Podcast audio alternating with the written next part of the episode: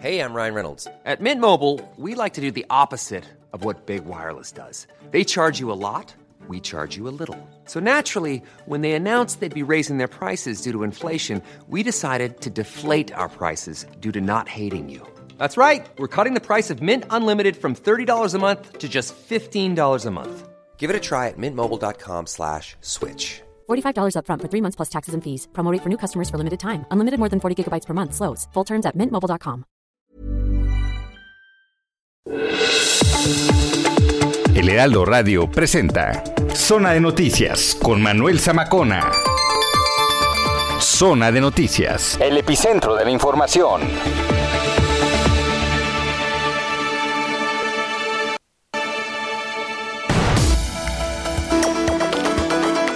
¿Cómo está? Muy buenas tardes. ¿Qué tal? ¿Cómo le va? Muy buenas tardes. Son ya las 14 horas de este domingo 17 de abril del año 2022. Le saluda Ángel Arellano en ausencia de mi compañero Manuel Zamacona, pero él estará presente también en su programa a través de entrevistas grabadas. Hoy es un día especial, seguimos en vacaciones, seguimos con los calores, pero le digo que es un día especial porque se debate ya, digamos, en su capítulo final eh, la reforma eléctrica que ha tenido una serie de desencuentros, que se ha venido prolongando la discusión mm, incluso más allá de las cámaras o de la Cámara de Diputados, que es donde en un principio se está analizando. Le vamos a tener todo lo que ocurrió desde la mañana, cómo se instaló la sesión, cómo han ido moviéndose las fichas. Incluso le vamos a platicar cómo fueron llegando desde anoche ya los opositores para evitar cualquier eh, problema y poder acceder a la Cámara de Diputados. Hoy también llegaron los integrantes de la bancada de Morena para estar presentes y dar la batalla allí en la Cámara de Diputados, en, en, la que se constituye la primera de las tres reformas fundamentales que envió el presidente de la República. Comenzamos con una temperatura de 29 grados, 29 grados aquí en la zona sur de la Ciudad de México. Allá en Monterrey están en 33, lo mismo que en Guadalajara y en general en gran parte del país, pues con los termómetros a tope. Esto es Zona de Noticias. Comenzamos ya con un resumen en esta tarde de domingo 17 de abril del año 2022. Con un quórum de 488 legisladores y entre, entre, gritos de vendidos y no va a pasar, el Pleno de la Cámara de Diputados dio inicio a la sesión en la que se discutirá la reforma eléctrica propuesta por el presidente Andrés Manuel López Obrador.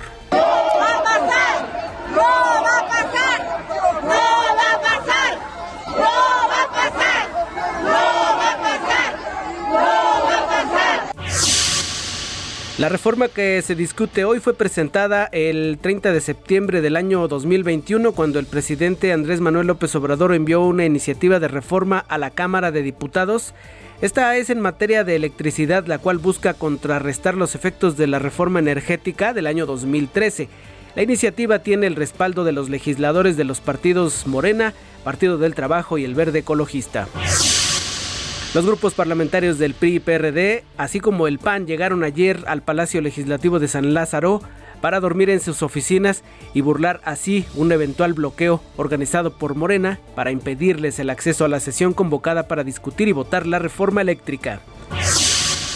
Y en este contexto el diputado federal neolonés Andrés Pintos Caballero solicitó su baja, se dio de baja del grupo parlamentario del Partido Verde en la Cámara de Diputados justo antes de la discusión y votación de la reforma eléctrica, justo antes de esta discusión y pues se suma a la bancada de Movimiento Ciudadano.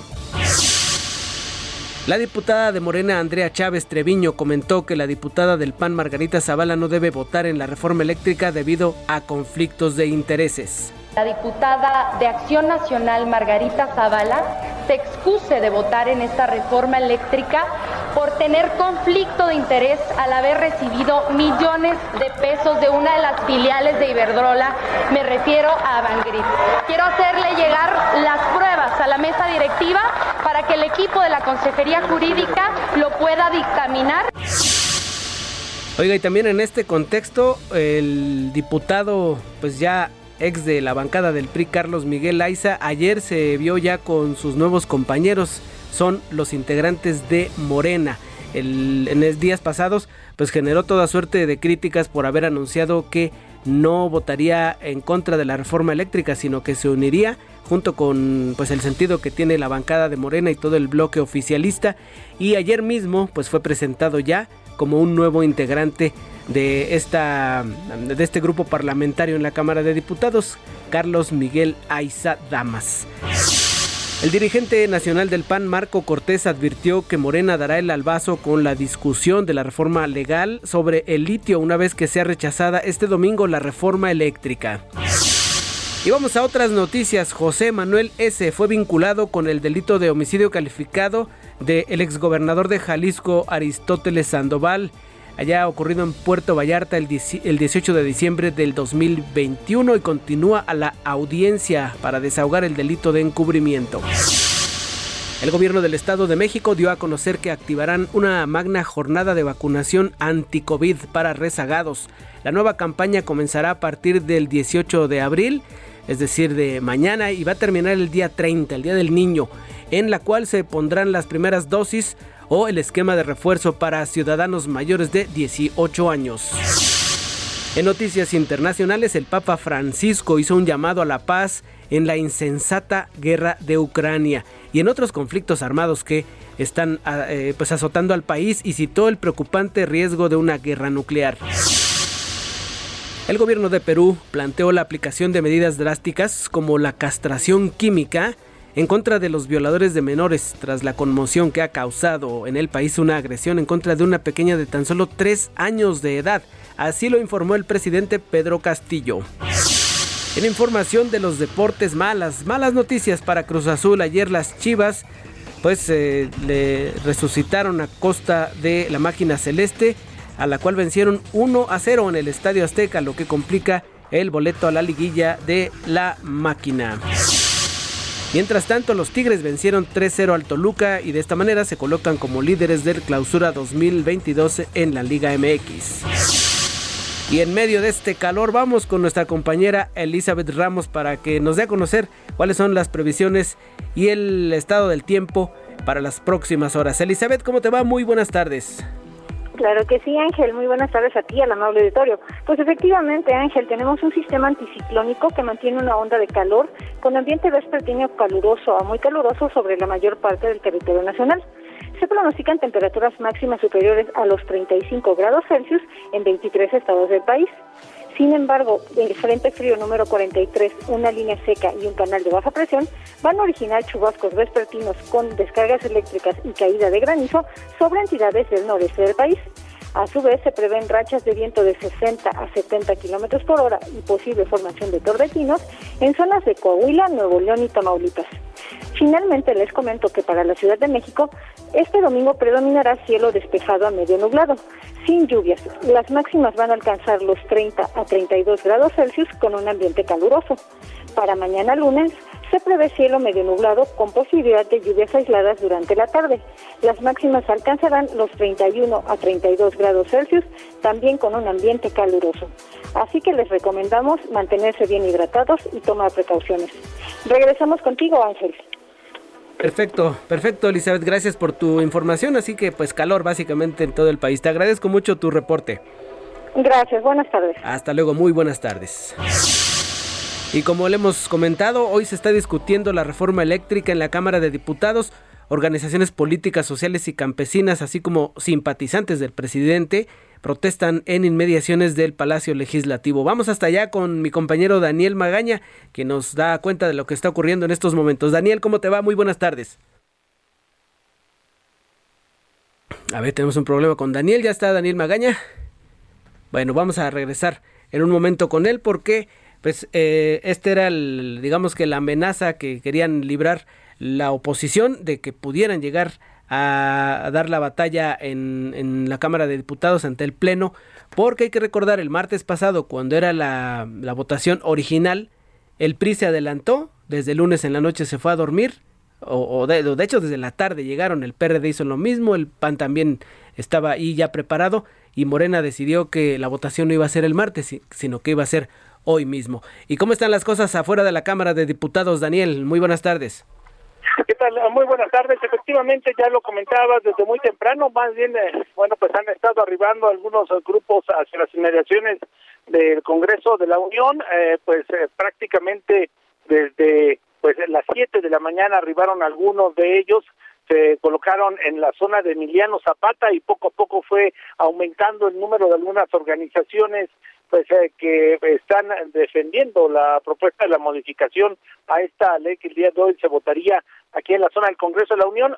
Un poco más tarde, por ahí de las 11 de la mañana, pues arribó eh, un grupo pues más numeroso que se instalaron en el ingreso que está hacia la zona de la avenida Congreso de la Unión. En este instante está cerrado el bloque de carriles de la derecha de la avenida Congreso de la Unión, así que bueno, pues hay que tomar esto en cuenta. Hay un dispositivo por parte de elementos de la Secretaría de Seguridad Ciudadana en la zona de Eduardo Molina, pero la única calle hasta este momento que ha sido cerrada es la calle de Emiliano Zapata, donde está el ingreso vehicular número 4 y también la zona pues del bloque de carriles de la derecha del Congreso son los que se han mantenido con algunos eh, bloqueos, algunos grupos se retiran, llegan otros y bueno, pues pese al inclemente sol que pues se mantiene o que se siente pues en esta zona bueno, pues algunas personas buscan cómo atajarse precisamente los rayos del sol y después se retiran para que lleguen otros grupos y así es como se ha estado manteniendo esta protesta al exterior del recinto de San Lázaro. Vamos a continuar atentos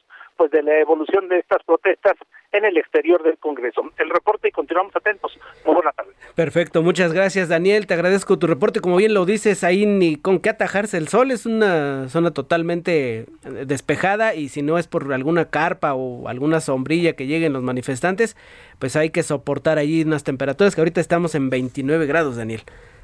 Efectivamente, pero fíjate que como es muy poco el viento, bueno, pues la percepción térmica es mayor en el rayo del sol. Eh, hay algunas personas trajeron algunas carpas, pero bueno, pues son insuficientes para tanto las personas que se colocan en Emiliano Zapata como en la zona de Congreso de la Unión. Muy bien, pues nos mantendremos pendientes ahí, Daniel. Por favor, si ocurre algo que pues se, se mueva de, aparte de lo que nos has dicho, nos enlazamos y de todas maneras más al rato para que nos actualices la información, Daniel. Claro que sí, continuamos atentos. Perfecto. Daniel Magaña en las afueras de la Cámara de Diputados. Heraldo Radio. Smooth like butter, like a criminal undercover. Don't pop like trouble, breaking into your heart like that. Cool shade stunner, yeah, owe it all to my mother. Hot like summer, yeah, I'm making you sweat like that. Break it down. Ooh, when I look in the mirror, Escuchamos a la banda surcoreana de K-pop BTS. Fíjese que va a regresar con nuevo material. El día de ayer, al final de su última presentación en Las Vegas, transmitieron un video de 50 segundos en el que anunciaron esta canción llamada We Are Bulletproof. Otra vez, Bulletproof. We Are Bulletproof.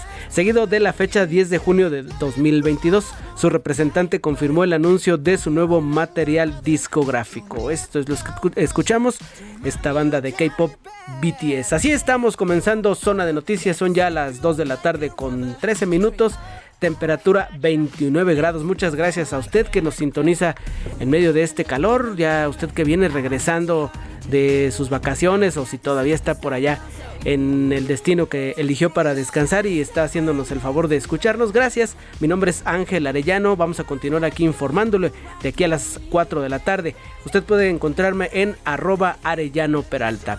Estamos de regreso, vamos a escuchar un poco más a la banda de K-Pop BTS y le seguimos informando ya de lleno qué está ocurriendo allá en la Cámara de Diputados.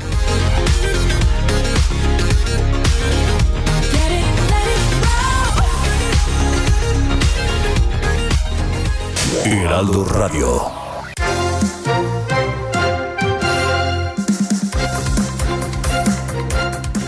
Pues vamos a comenzar a desarrollar la información y estaremos ya en línea con lo que ocurre desde la mañana. Vamos a enterarnos qué ha ocurrido en, lo, en estas últimas horas en la Cámara de Diputados y establezco contacto con mi compañera Verónica Macías. ¿Cómo te va? Muy buenas tardes, Verónica. Hola Ángel, muy buena tarde, te saludo con mucho gusto. Pues comentarte que aún no inicia de lleno el análisis de la reforma constitucional aquí en la Cámara de Diputados. A las 11 horas dio inicio la primera sesión para hacer la declaratoria de publicidad del dictamen de reforma eléctrica. Se cerró la sesión y se declaró un receso de 30 minutos. Poco antes de las 12 del día inició la segunda sesión y ahí la diputada Andrea Chávez pidió que su compañera legisladora Margarita Zavala se excusara por presunto conflicto de interés en esta discusión, análisis y votación de la reforma eléctrica. La Comisión de Asuntos Jurídicos resolvió que era improcedente la solicitud, sin embargo, ante la insistencia de Morena para que tanto Margarita Zavala como la diputada perredista Edna Giselle Díaz se excusaran, se decretó un nuevo receso para que la Comisión Jurídica revisara nuevamente esta solicitud. En estos momentos está reunida pues todos los integrantes de la Junta de Coordinación Política de esta Cámara Baja para ver qué procede en estos casos. Por su parte, el PAN afirmó que es una táctica dilatoria por parte de Morena para prolongar esta discusión de la reforma. Comentarte finalmente que se prevé que sean 144 los oradores, por lo que será pues una sesión bastante larga y la cual pues aún no ha iniciado. Ángel, hasta aquí la información que te tengo desde el Palacio Legislativo de San Lázaro. Así es, pues como lo dices Verónica, hay que estar con paciencia y pues ahí pendientes de estos más de 140 oradores y a ver a qué hora se les ocurre primero reanudar y después pues terminar ya todas sus, sus exposiciones para pasar a lo que pues nos interesa que es la votación para conocer cómo van a quedar ahí en el tablero de los diputados. Te agradezco Verónica y estamos pendientes para un enlace más tarde. Claro que sí, muy buena tarde y estamos pendientes. Muchas gracias, Verónica Macías, reportera de El Heraldo Media Group. Y por la mañana, pues arribaron los diputados de Morena, ellos sí estaban seguros de que iban a acceder sin ningún problema. Eh, llegaron a bordo de, de un autobús muy animados y estaban pues ahí ya mostrando su ánimo para estar en la discusión de la reforma eléctrica, contrario a lo que ocurrió con los diputados de la oposición, quienes pues se acomodaron allí desde anoche previo a la discusión en la Cámara de Diputados se, digamos que acondicionaron sus camas allí en las oficinas y hubo bastantes que subieron sus fotografías. Pero vamos a escuchar el, momento en que arribaron los diputados de Morena a bordo de un autobús bastante contentos. México, México, México, México, México, México, México, México. Y pues así, así con este ambiente llegaron, pero ya eh, establecidos allí en la Cámara de Diputados, más tarde salieron a agradecer a los integrantes del Frente Nacional en Defensa de la Reforma Eléctrica el apoyo para impulsar esta iniciativa que ha enviado el presidente de la República. Para ello me enlazo con mi compañero Jorge Almaquio García, quien está pendiente también de la cobertura especial de Heraldo en la reforma eléctrica. Jorge, ¿cómo te va? Muy buenas tardes. Hola Ángel, ¿cómo te va? Muy buenas tardes a los amigos de la auditorio. Efectivamente, luego de que se dio la primera sesión de publicidad de la reforma energética, bueno, pues fue aproximadamente unos 30 40 minutos que duró esta sesión, eh, aprovecharon el receso para que para salir de la Cámara de Diputados y agradecer a los integrantes del Frente Nacional de Defensa de la Reforma Eléctrica el apoyo para impulsar esta reforma del presidente Andrés Manuel López Obrador. El presidente de la mesa directiva, Sergio Gutiérrez Luna, pues eh, de manera inédita pues salió junto con otros compañeros diputados, ahí criticó a la oposición que señaló está en contra de la iniciativa presidencial porque aseguró que pues, quieren, quieren seguir siendo lacayos del imperialismo y adelantó que darán el debate con todo para que salga adelante esa propuesta. También eh, adelantó que no van a permitir que las empresas extranjeras continúen llevándose dinero de los mexicanos, por lo que darán la lucha para que salga adelante esa iniciativa. Así lo comentó el presidente de la mesa directiva de la Cámara de Diputados. Escuchemos. Vamos a dar la batalla con todo, con argumentos, con la verdad, con la razón y con la conducción de un hombre. Un hombre que ha encabezado estas luchas y que siempre ha estado con el pueblo. Nuestro presidente Andrés Manuel López Obrador. En pleno rayo del sol, Ángel, el coordinador de Morena en San Lázaro, Ignacio Mier, resaltó la presencia de los integrantes de estas organizaciones que desde temprano llegaron a la calle Zapata para, dijo, nutrirnos de su emoción social.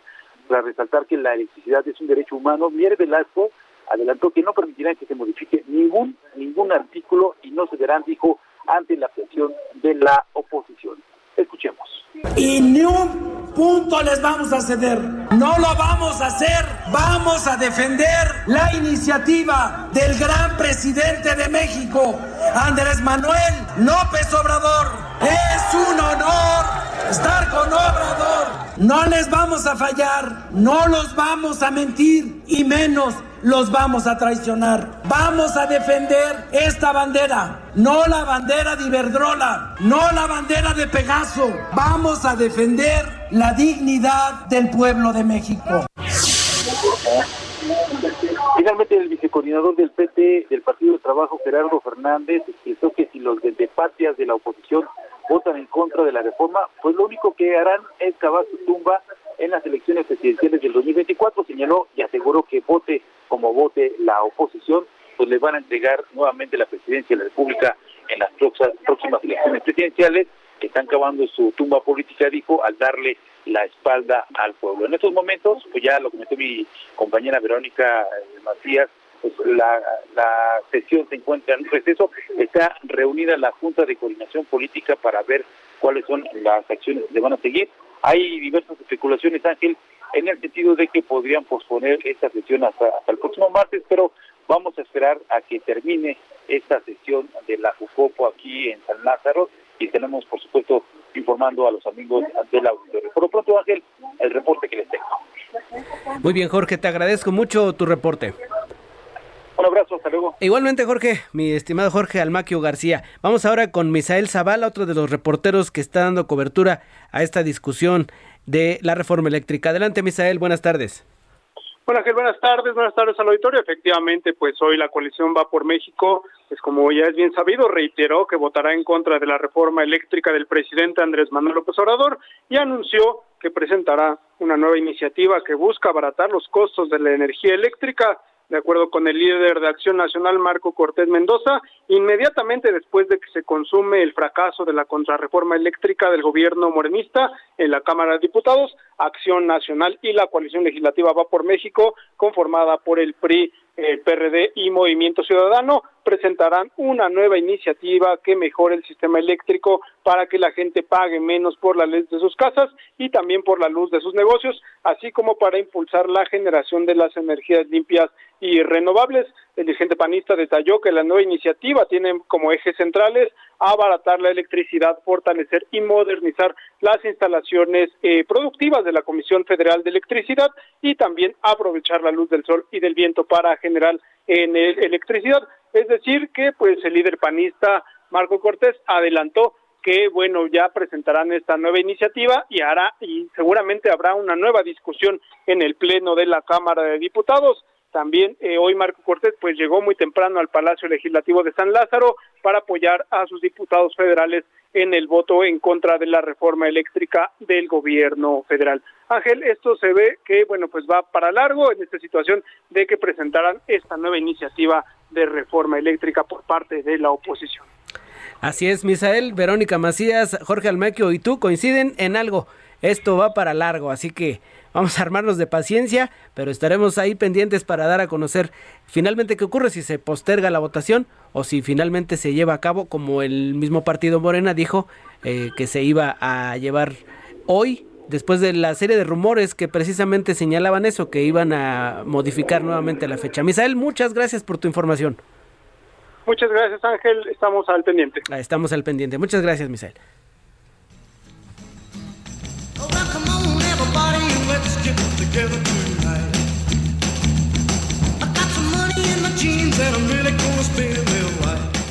Estamos escuchando ahora Come On Everybody. Son las efemérides musicales de hoy. Estamos recordando un aniversario más de pues los íconos de la década de los 90. Estamos hablando de Eddie, Cochran. Uno de los éxitos es Come On Everybody, un álbum titulado Eddie Cochran. Esto, es en realidad algo pues de, los años 60, que es eh, uno de los, eh, de los himnos, digamos, de la época del rock and roll, junto con Something Else o 20 Flight Rock. Eddie Cochran, un músico que nació el 3 de octubre de 1938 y falleció el 17 de abril de 1960. 1960 tan solo a los 21 años de edad, uno de los grandes del rock and roll. Vamos a una pausa y regresamos aquí a las noticias de la tarde, zona de noticias con Manuel Zamacona. Mi nombre es Ángel Arellano.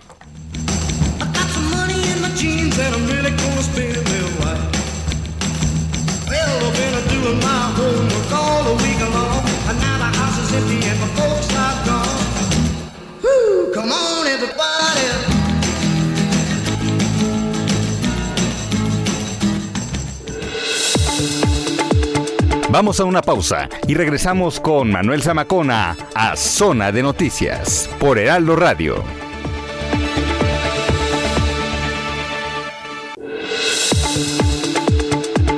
Ya estamos de vuelta. Zona de Noticias con Manuel Zamacona.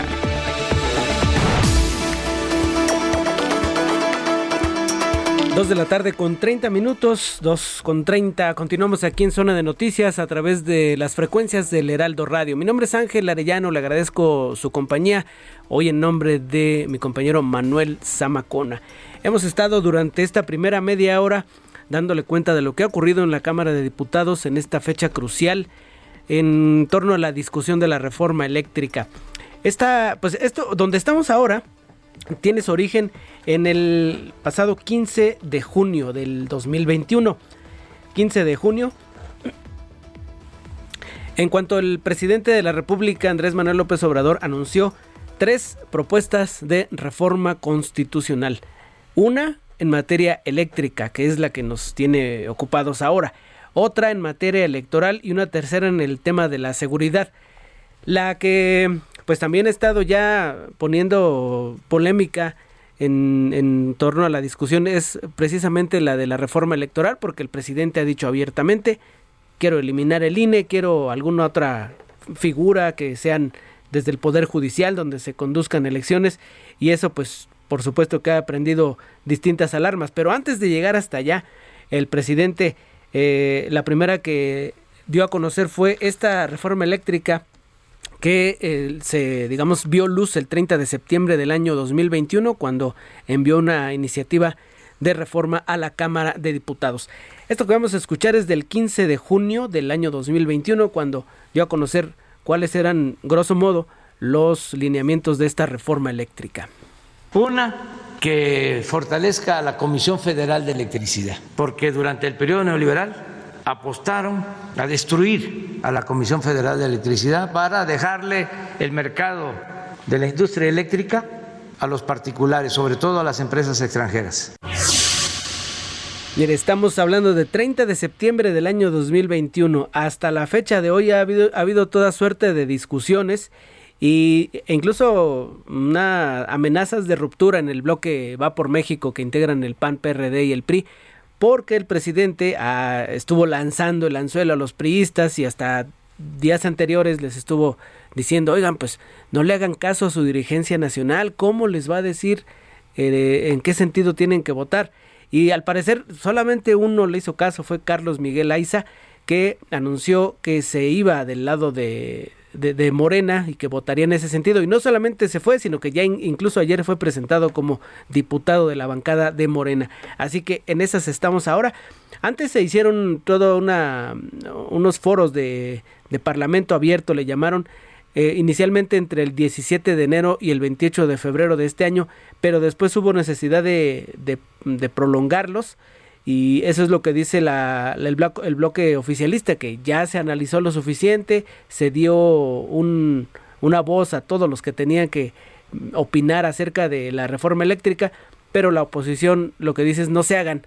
Pues esto nada más es un teatro porque ni siquiera le van a mover ni una coma de cómo viene la eh, propuesta original del presidente, aunque el propio Ignacio Mier subió hace cosa de tres días una, una lista de supuestamente las propuestas que estaban incluidas ya en la, en la iniciativa que finalmente se podría discutir hoy, aunque ya lo escuchamos con nuestros reporteros, se ha decretado un receso, táctica dilatoria, dice la oposición. Pues vamos a seguir con este tema, vamos a darle pues más información a través de nuestros reporteros para estar siguiendo esta larga, larga jornada que se espera la discusión de la reforma eléctrica. Cambiamos de tema, por lo pronto son ya las 2 de la tarde con 34. Establezco contacto con mi compañero Gerardo García, él es corresponsal de El Heraldo Media Group allá en el Estado de México. En lo que resta de este mes de abril, autoridades de salud activarán una magna jornada de vacunación anti-COVID para los rezagados. Gerardo, ¿cómo estás? Buenas tardes. Hola, ¿qué tal? Muy buenas tardes. Te saludo aquí el auditorio y precisamente se tiene un estimado en este supuesto de rezagados a 1.2 millones de ciudadanos en la entidad. Esta nueva campaña que comentas comenzará a partir del 18 de abril y culminará el día 30, en el cual eh, precisamente se pondrán las primeras dosis o el esquema de refuerzo para ciudadanos de mayores de 18 años. Por ello, autoridades operarán seis módulos regionales en los municipios de Atizapán de Zaragoza, también Nicolás Romero, Naucalpan, Tlanipantla, Tecámac y Zumpango, es decir, en la zona metropolitana del Valle de México. Además, el esquema de inmunización se replicará en 611 unidades médicas del ICEM de este sistema de salud estatal, como también en 48 del ICENIM, 71 del INSS y 17 de el ISTE más otros 23 del DIFEM. Además, finalmente, la Sedena continuará vacunando en terminales de autobuses como ocurrió el martes y miércoles en Toluca y que también lo dimos a conocer, pero se sumarán también otros espacios públicos. Los puntos de vacunación operarán en un horario de 9 a 16 horas y la dosis será AstraZeneca y el único requisito será eh, mostrar una identificación oficial. El reporte desde el Estado de México. Muy bien, Gerardo, gracias por tu información. Muy buenas tardes. Hasta luego, muy buenas tardes para ti. Vamos ahora desde el Estado de México a Nuevo León. Allí está mi compañera Daniela García porque continúa la búsqueda de Devani Escobar, esta joven que desapareció hace unos días en Nuevo León. Se incluso circuló una fotografía de ella em, cuando un chofer de aplicación supuestamente la trasladaría. Total que todo un enredo que lo único que nos tiene como certeza es que esta mujer sigue desaparecida y su familia, por supuesto, desesperada. Daniela, ¿cómo te va? Muy buenas tardes. ¿Qué tal, Ángel? Muy buenas tardes. Pues hoy es el día 8 de búsqueda de que desapareció esta muchacha de Devani en el municipio de Escobedo. Hoy elementos de Fuerza Civil, voluntarios y familiares continúan con la búsqueda de la joven de 18 años, Devani Escobar, quien desapareció, como te comentaba, la madrugada del 9 de abril en el municipio de Escobedo, por la, eh, en una carretera un poco despoblada en ese momento. Hoy la búsqueda se concentra en unos terrenos baldíos que están frente a un motel en, justo en la carretera Monterrey-Nuevo Laredo, enfrente de donde se vio por última vez a Devani. Su padre eh, es de parte del, equipo que realiza estos trabajos de búsqueda el día de hoy y de los días pasados y él señala que se eligió esta zona para hacer la búsqueda este domingo porque fue cerca de donde se vio por última vez a Devani el pasado 9 de abril.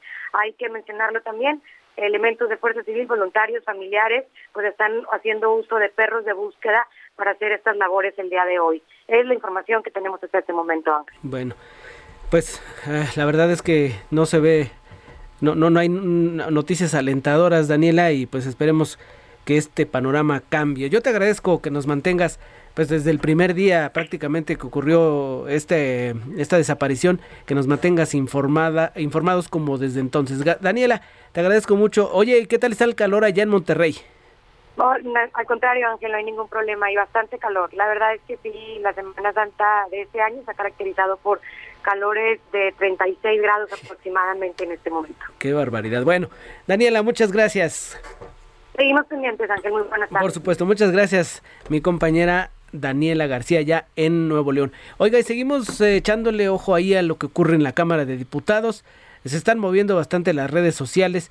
Fíjese que hoy se dio a conocer que el diputado del Partido Verde, Andrés Pintos, eh, finalmente dejaba la bancada del Partido Verde, que está aliada con Morena dentro del bloque oficialista. Y el anuncio se hizo a través de un documento que le fue enviado al coordinador parlamentario del Verde, Carlos Puente, en donde decía que pues después de un momentos de reflexión había decidido abandonar la bancada.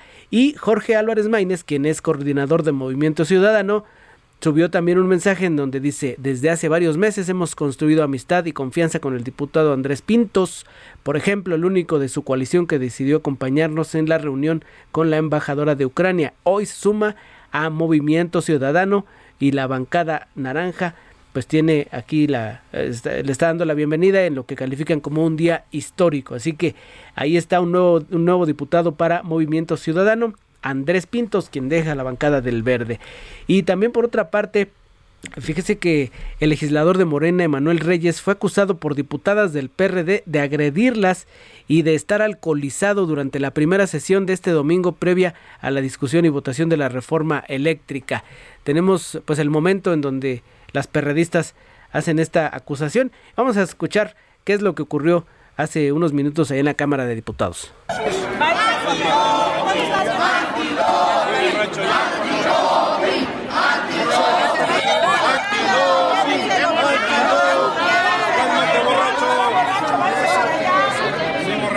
Tranquilízate, diputado. No te aceleres, hermano. Tranquilo, hermano, no te aceleres.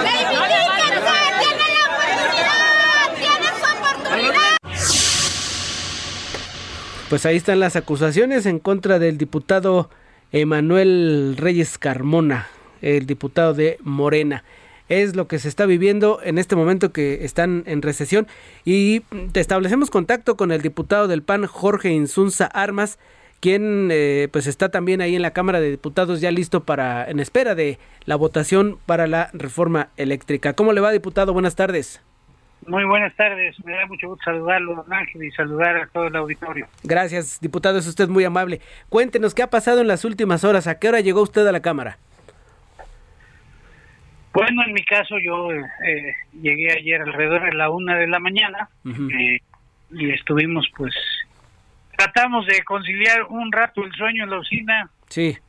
Eh, y iniciamos actividades aproximadamente a las 8 de la mañana, a las 9 llegó nuestro presidente nacional, Marco Cortés, y eh, tuvimos nuestra reunión previa, posteriormente pasamos al pleno, donde ahorita, pues como ustedes ya lo han informado, pues tenemos un receso, espero eh, pues ya no sea muy eh, tardado, porque sí, pues son ya las 2 de la tarde con 41 minutos, este receso ha sido muy largo y todavía ni siquiera empieza la la discusión. Todavía ni, no siquiera empieza la discusión en sí mismo y que estamos escuchando son más o menos 140 y tantos oradores que pues como está de polémico el tema pues seguramente eh, se sube uno y habrá debate, habrá respuestas, o sea que esto va para largo, pero bien lo dice usted, todavía no empieza ni siquiera. ¿Qué es lo que usted piense está ocurriendo para pues esta tardanza en la reanudación de la sesión? Pues eh, nos han hecho saber que va a ser una acción muy larga. Y hay un dicho que dice que Jalisco no pierde, pero cuando pierde arrebata. Yo no sé si en este caso eh, pues quieren alargar la derrota que van a tener eh, pues por primera vez en cuatro años eh, el grupo parlamentario de Morena. Pero pues esperaremos el tiempo que sea necesario porque eh, lo que está en juego es el destino eh, de, nuestro país, su viabilidad económica, su eh, país como atractivo a la inversión y, creo que la decisión de hoy pues tiene que ver mucho con el futuro de nuestro país. Diputado, en ambas ambas partes unos dicen que el bloque PAN, PRI, PRD y, digamos, Movimiento Ciudadano pretenden entregarle el sistema eléctrico a la iniciativa privada, que están trabajando para Iberdrola. Y de la parte de la oposición, ustedes tienen el, digamos, el mensaje en que se pretende llegar a un retroceso, que se va a avanzar, pero sí en, reversa hacia los setentas y que se le va a entregar el, el control a Manuel Bartlett. ¿Usted cuál es el argumento que explicaría a quien nos escucha por el cual va a votar en contra de la reforma eléctrica? Mira, yo te diría que concuerdo con quien opina que es una reforma eh, regresiva. ¿Por qué regresiva? Porque nos vuelve a una normatividad, como tú dijiste ahorita, de los años 60, de los años eh, 70, en donde el Estado eh, pues se convierte en el monopolio que va a controlar eh, prácticamente todo el proceso eléctrico. Los monopolios estatales, por práctica común en todo el mundo, pierden dinero. Pero aquí en México es un hecho, como el propio presidente López Obrador lo ha publicado en sus tweets, eh, donde la Comisión Federal de Electricidad da eh, eh, o genera un costo de 5.67 pesos por kilovatio y los privados que le venden a las empresas como Walmart, como Oxxo, perdón por los comerciales, pero así puso el presidente, están vendiendo a menos de dos pesos eh, eh, eh, la propia eh, el costo de electricidad. Esto nos da un ejemplo muy claro de que los productores privados de electricidad generan o producen a, mucho a un costo mucho más bajo que el, que el del gobierno. Y por otro lado, a mí lo que más me preocupa es que se desincentiva la inversión cuando el costo de la energía es alto. Nos vuelve poco competitivos eh, a las empresas eh, mexicanas. Y es un gobierno que ha estado desde que inició eh, su periodo de gobierno en el 2018 agrediendo al empresario, calumniándolo, difamándolo, agrediendo a empresas extranjeras, agrediendo a gobiernos extranjeros. Y yo creo que ese no es el camino que México tiene que seguir. México tiene, condiciones eh, eh, insuperables eh, que pueden generar una gran cantidad de inversión y sin embargo nosotros mismos estamos alejando la inversión con este tipo de medidas. Yo creo que aprobar una reforma eléctrica como la que propone el presidente es clavarle el último clavo al, al este, ¿cómo se llama? Ahí se me fue el nombre del eh, al ataúd, al ataúd de, sí. de, la inversión en México. Muy bien, pues así ahí es a donde estaríamos yendo. Diputado Jorge Insunza, yo le agradezco estos minutos para el Heraldo Radio. Al contrario, Ángel, me dio mucho gusto saludarlos y, siempre estaremos aquí atentos eh, eh, y agradeciendo la oportunidad que nos da de comunicarnos con su auditorio. Gracias, diputado Jorge Insulza. Vamos ahora a escuchar una entrevista de mi compañero Manuel Zamacona. Este domingo es el Día Mundial de la Concientización sobre la Hemofilia. ¿De qué se trata esta enfermedad que es considerada muy rara? Vamos a escuchar. Heraldo Radio. Bueno, a ver, continuamos aquí en Zona de Noticias. Déjeme le platico. Eh, Hace unos días eh, le comentaba yo acerca de la hemofilia. La hemofilia que es una enfermedad en la que los pacientes pues tienen algunos problemas con la coagulación. Digo, la verdad es que hablar de la hemofilia aquí en nuestro país es hablar de algún porcentaje del cual quiero que hablen los expertos y para eso me voy a enlazar con el doctor Gilberto Molina.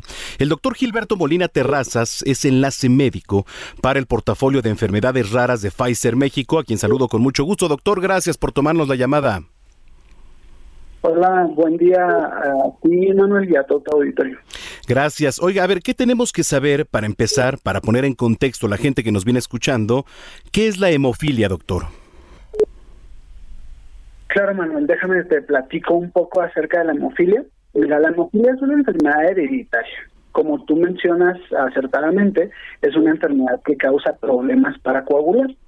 Los pacientes que tienen hemofilia tienen deficiencia de unas eh, proteínas específicas que se llaman factores de coagulación. Entonces, al momento de que no pueden coagular correctamente, estos pacientes tienen tendencia al sangrado.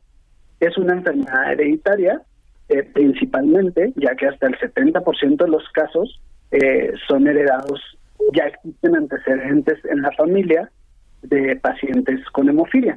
Sin embargo, un 30% de los casos o el resto de los casos pueden ser mutaciones de nuevo y presentarse por primera vez en una familia. Eso es importante lo que nos comenta. Eh, ¿Hay síntomas iniciales para darnos cuenta de que tenemos hemofilia, doctor? Sí, claro, este Manuel.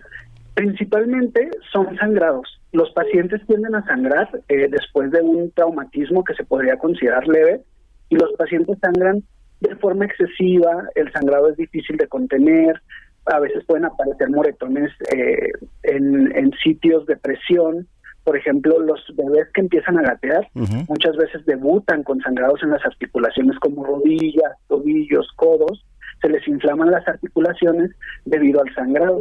También aparecen moretones en diferentes partes del cuerpo, puede haber sangrados también de mucosas eh, y los pacientes tienden a tener esta predisposición a sangrar de forma a veces incluso desconocida. Dicen, pues no sabemos por qué se le hizo el moretón y le empezaron a aparecer moretones en el cuerpo. Entonces son signos que, de los que hay que estar muy pendientes para poder sospechar que, que nuestros pacientes pueden tener hemofilia o, nuestros pequeños. ¿Esto está considerado, doctor, como una enfermedad rara?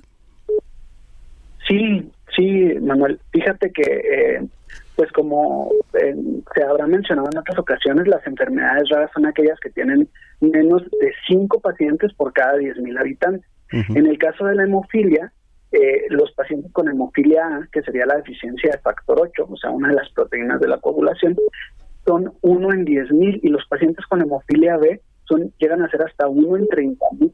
Entonces, pues se considera una enfermedad rara eh, a nivel mundial, pero a pesar de ser rara, fíjate que afecta a más de 1.200.000 personas o varones eh, alrededor del mundo. Eso es importante lo que nos comenta y a eso iba, a los datos duros. Por ejemplo, aquí en México esta enfermedad aproximadamente se tiene un número de a cuántos habitantes afecta, doctor.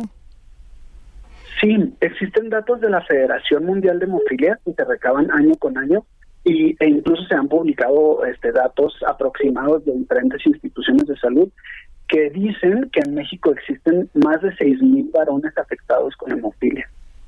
Ok. Ante todo esto, ¿qué recomendaciones usted como experto daría a esas personas que, que padecen de esta enfermedad, doctor? Pues primero que nada, eh, estar pendientes de su sangrado, tratar sus sangrados a tiempo. Se pueden tratar eh, los pacientes, hoy en día existe tratamiento para la enfermedad, lo cual disminuye mucho la discapacidad que estos pacientes pueden tener al no tener sangrados crónicos o excesivos, eh, acudir al médico oportunamente cuando presentan datos clínicos que puedan hacer sospechar que el paciente tiene hemofilia, como los sangrados que mencionábamos, sobre todo si empiezan desde muy pequeñitos. Si empiezan muy pequeñitos a sangrar, pues hay que llevarlos al, al médico para saber por qué están sangrando. Correcto. Ya tenemos muchas preguntas aquí del público, este doctor, aquí en Twitter ya nos han llegado muchísimas preguntas. Dicen por acá, ¿qué es la hemofilia A y B? Dice, ¿existen hemofilia A y B? Sí, fíjate que, que muy interesante la pregunta. La hemofilia se puede catalogar de dos maneras. Eh, como te decía, son la falta de ciertas proteínas que se producen eh, o que circulan en la sangre que nos ayudan a coagular. Sin embargo, pues eh, están ligadas al mismo gen, que es eh, y a los mismos cromosomas, que es el cromosoma X. Entonces, en el momento en el que falta o hay una mutación en este cromosoma, ya sea el factor 8, que es una proteína, o el factor 9, que es otra proteína y que van encadenadas, puede generar la hemofilia o la hemofilia. O sea, la eficiencia de uno o del otro factor que al fin y al cabo sirven para, para coagular en la sangre. Ok, finalmente aquí Arturo Molina nos dice, ¿tengo que acudir con algún médico especialista para atenderme esto? ¿Y qué tanto afecta una ola de calor por el tema del sangrado? como tal, puede haber muchas cosas que, que, que provoquen un sangrado. Como te mencionaba ahorita, puede ser desde que el paciente no sepa cómo le pasó, puede ser lo que denominamos espontáneo o puede ser secundario a diferentes eh, cuestiones, ya sea eh, deporte, golpes, este, caminatas, en alguna ocasión pudiera estar relacionado, pero lo más importante es que acudan al médico si tienen una sospecha o si en este caso presentan sangrado. Lo ideal es que si son niños acudan con un hematólogo pediatra y si son adultos acudan con un hematólogo de adultos para poder este, valorar su caso.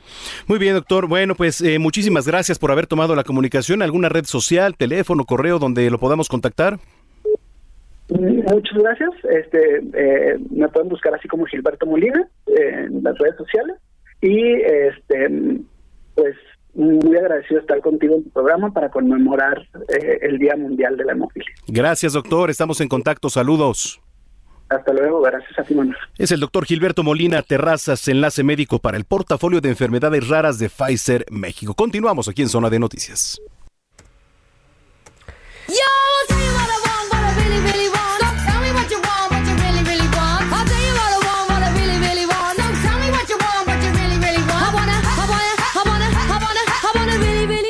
Continuamos con las efemérides musicales nuevamente con eh, un cumpleaños esta vez de una de las integrantes del grupo femenil Spice Girls. Ella es Victoria Beckham, por eso estamos escuchando una de sus canciones, de hecho una de las más exitosas, si no es la que más, Wanna Be del álbum Spice lanzado, lanzado en 1996. A este ritmo nos vamos al corte y regresamos con más información aquí en Zona de Noticias. Le saluda Ángel Arellano Peralta, mi cuenta de Twitter arroba Arellano Peralta. Seguimos adelante y le dejo con las Spice Girls.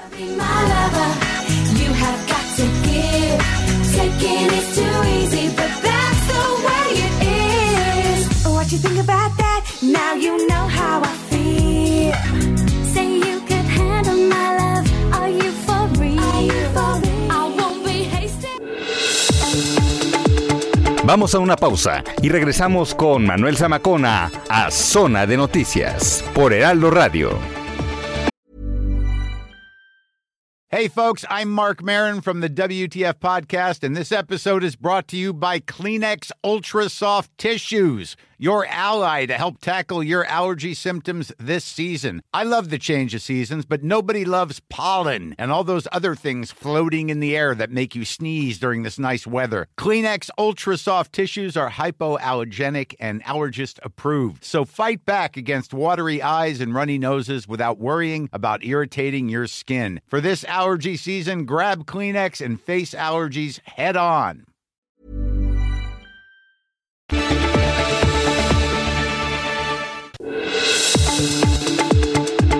Ya estamos de vuelta. Zona de noticias con Manuel Zamacona.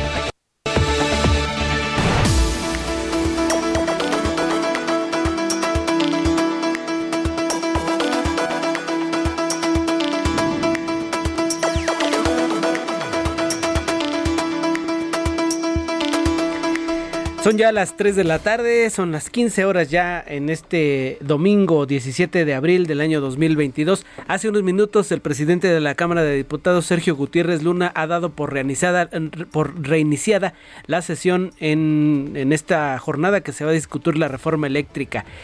Se llevó a cabo un exhorto, de hecho un par de exhortos, uno a la diputada del PRD, Edna Díaz, y otro a Margarita Zavala para que se excusen de participar en la votación. Esto a petición del bloque de el bloque oficialista.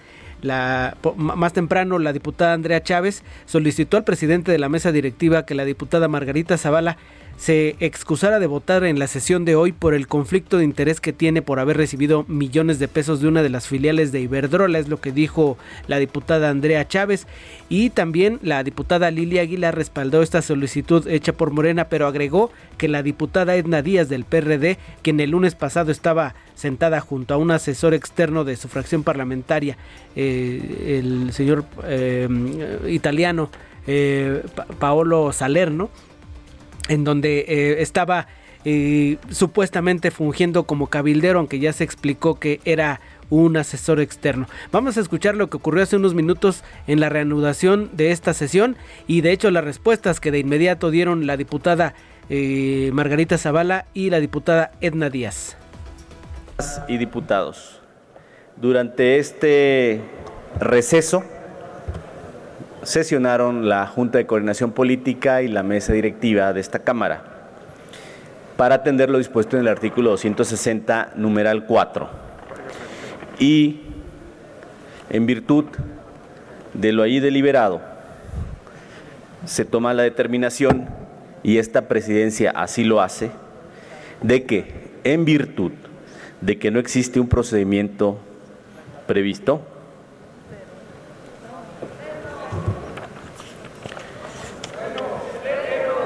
en virtud de que no existe un procedimiento previsto,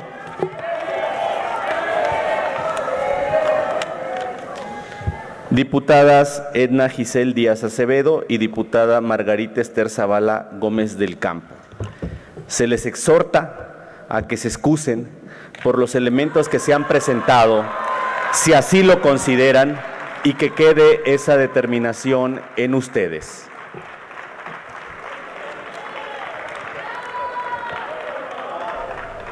Ese es el exhorto que, que, hace, que hace el diputado presidente de la mesa directiva.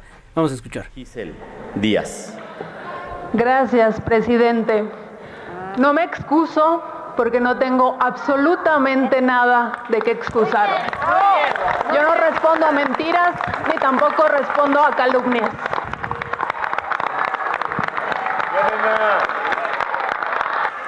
Esta presidencia toma nota de su manifestación. Es lo que responde Edna Díaz y ahora vamos a escuchar a Margarita Zavala, quien también toma la voz. Zavala. Señor presidente de la Cámara de Diputados, yo actué con buena fe, actué conforme a la ley. Solicité precisamente que me respondieran, que me respondieran este tema. La dirección jurídica respondió que no había conflicto de interés. Lo que pasa aquí es que han utilizado este momento para retrasar un debate que no quieren dar. Y además, lo que pasa aquí sí es que han utilizado una calumnia para dos calumnias para retrasar los debates. Tercero, es, es además una clara violencia de género y una violencia clarísima y una violencia y una violencia y una falta de respeto a los miles de electores que me pusieron aquí a los cuales yo rindo cuentas de mi función legislativa y que nada ni nadie impide que yo Concluya, ejerza, diputada. nada ni nadie impide que yo ejerza mis obligaciones sin, en la libertad y en la independencia que todos debemos tener aquí. Por, por eso no me excuso, por la defensa del derecho, de la Constitución y por la defensa de México, de nadie más. Esta presidencia toma nota de su manifestación. Ahí está, es lo que ocurrió hace tan solo unos minutos. Mientras estábamos regresando de nuestro corte, Sergio Gutiérrez Luna, el diputado presidente, reanudó la sesión e hizo el exhorto. Dijo, aclaró, no hay un procedimiento para que se exhorte a alguien a no votar, pero sin embargo lo, o, sin embargo lo hizo. Le pidió a Edna Díaz que por su supuesta relación con un supuesto cabildero no votara a petición de, del partido Morena y del Partido del Trabajo y que Margarita Zavala por su supuesto conflicto de interés con Iberdrola tampoco lo hiciera en esta votación de la reforma eléctrica. Vamos a escuchar ahora, está hablando Juan Ramiro Robledo, él es diputado de Morena, presidente de la Comisión de Puntos Constitucionales. Beneficiarían escuelas y hospitales públicos. Esto es algo muy importante. Lo que más, lo que más destaca en la iniciativa y en el proyecto de decreto y en el dictamen que estamos sometiendo a la consideración de esta Asamblea y al conocimiento de todo el pueblo mexicano es la afirmación desde la iniciativa de que permisos y contratos simplemente dejan de surtir efecto. Eso es algo importantísimo. Eso es algo prácticamente inusitado porque viene acompañado de algo que no contiene la Constitución ni ninguno de sus precedentes. Porque al mandar eso, manda inscribir en el texto constitucional que en un área estratégica se comparta como una prioridad el mercado eléctrico del país.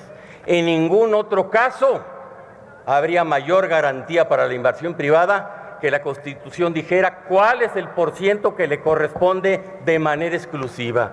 Eso no está en ninguna otra parte de la Constitución y en ningún otro país, por más liberal que sea. Mayor garantía no puede haber. ¿Por qué pide la iniciativa y consiente el, el dictamen y el proyecto de decreto que se cancelen permisos y, y contratos? Porque son parte de un esquema viciado de legitimidad.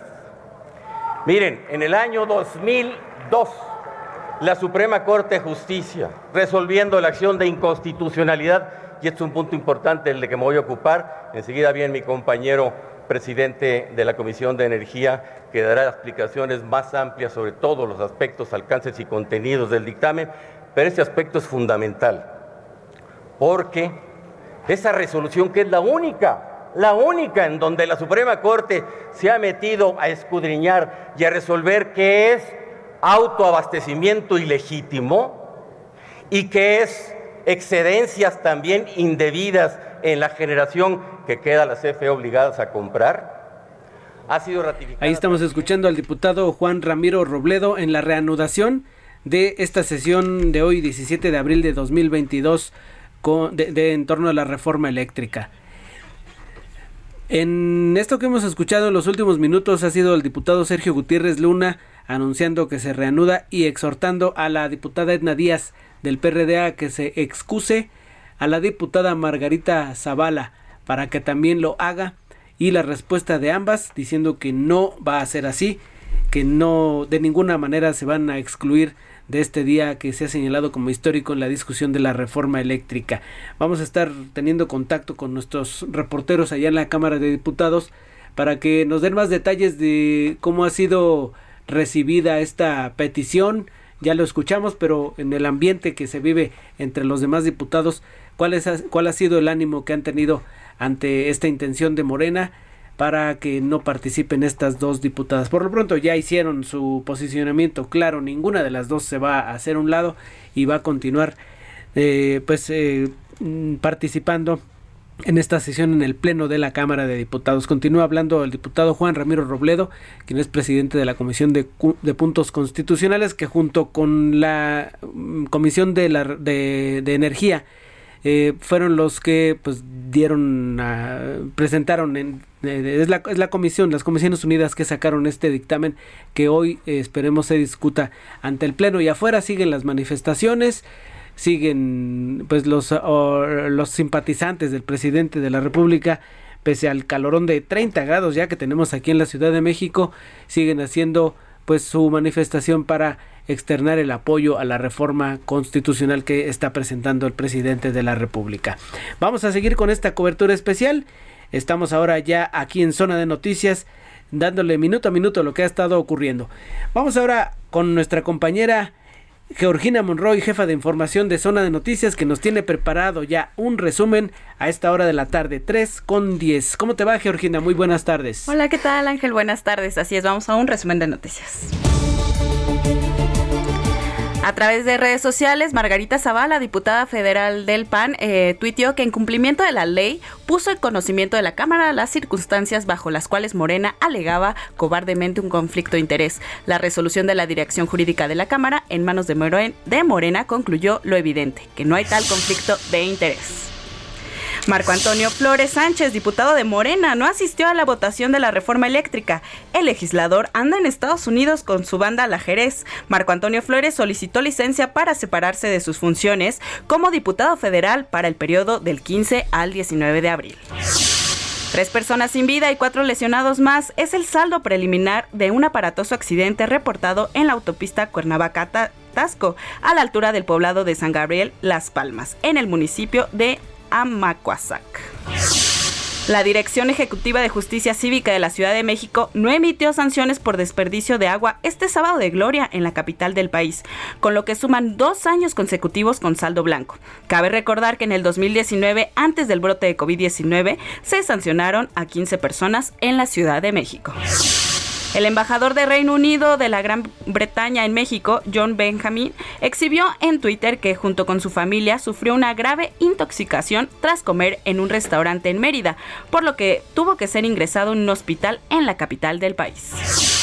En noticias internacionales les comento que dos menores de edad murieron y al menos nueve personas más resultaron heridas tras una balacera durante una fiesta en Pittsburgh el domingo en la madrugada, esto en Estados Unidos.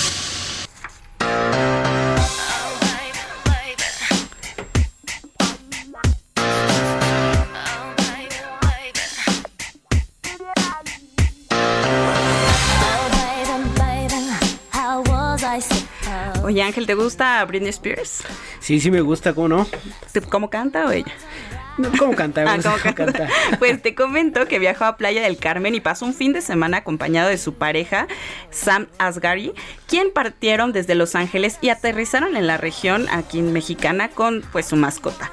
A través de su red de Instagram, Britney habló sobre la maravillosa experiencia que tuvo en el Caribe mexicano, donde elogió el nivel de privacidad que obtuvo dentro del resort que lo hospedó, al cual agradeció mucho. Y pues entonces Britney anda acá de vacaciones en México, por si a alguien le interesa ir a verla y nos está pues, escuchando seguro. Está viendo qué temperatura tendrán allá en Playa del Carmen. Sus fotos están muy padres. Sí, en, las estoy Instagram. viendo. sí, se ve que la está pasando muy bien. Hay ¿eh? una, una, una nota que justamente el Heraldo de México hizo para que usted ahí tenga de primera mano a Britney ahí tirada en una playa en, en allá en Quintana Roo. Tiene tomando sus, el sol, tomando sus lentes, sí, está y, y, este ahí con fondo de unas, unas sombrillas y unos camastros, ¿no? La verdad Sí. se ve que la está pasando bastante bien. Britney Spears en Playa del Carmen. Oiga, tenemos más calor aquí que en Playa del Carmen. Está a 29 grados, es lo que estoy viendo. Y están, es- aquí estamos en 30 grados. Vaya Así que es. está duro el calor Pues aquí en la Ciudad Britney de México. la está disfrutando mucho. ¿eh? Sí. Así es. Pues gracias, Ángel. Gracias a ti, Georgina. Muchas gracias por tu reporte. Así nos vamos con Britney Spears, quien pues ahí está disfrutando del calor. Y donde también hay calor, me dicen aquí en la cabina, es allá en el Palacio Legislativo de San Lázaro. Se ha re- reanudado la sesión. Y como le decíamos al arranque de este servicio informativo, mi compañera Verónica Macías está pendiente y nos tiene una actualización de lo que ha ocurrido allá en la Cámara. Verónica, muy buenas tardes. ¿Qué nos tienes? Hola Ángel, muy buena tarde. Nuevamente te saludo con mucho gusto, pues tras dos horas y media de receso, el Pleno de la Cámara de Diputados está iniciando esta discusión y análisis del dictamen de la reforma eléctrica. Comentarte que la Junta de Coordinación Política resolvió un exhorto a las diputadas Margarita Zavala y a la periodista Edna Giselle, que por su propia voluntad ellas se excusan. Sin embargo, las legisladoras mencionaron que no responden a calumnias y no tienen por qué privarse del debate y la votación de esta reforma. Margarita Zavala afirmó que es una estrategia de Morena para retrasar este análisis y también ella denunció violencia de género. En estos momentos ya Morena está dando su posicionamiento sobre la reforma eléctrica y se prevén 144 oradores a favor y en contra de esta polémica reforma que envió el presidente Andrés Manuel López Obrador. Así que estamos pendientes de esta sesión, pues que se prevé bastante larga y que siga pues generando esta polémica desde el inicio y también previamente de esta sesión, Ángel. Muy bien, te agradezco mucho, Verónica, y pues vamos a comenzar ya por fin eh, a conocer las, los posicionamientos y pues vamos a ver cuántas horas se llevan a cabo estos discursos para llegar finalmente a la votación de la reforma eléctrica. Te agradezco tu reporte, Verónica. Claro que sí, estamos muy pendientes. Así es, estamos pendientes en esta cobertura especial que tiene el Heraldo Media Group para usted. Son ya las 3 con 16. Cine, cámara, acción. Con Gonzalo Lira.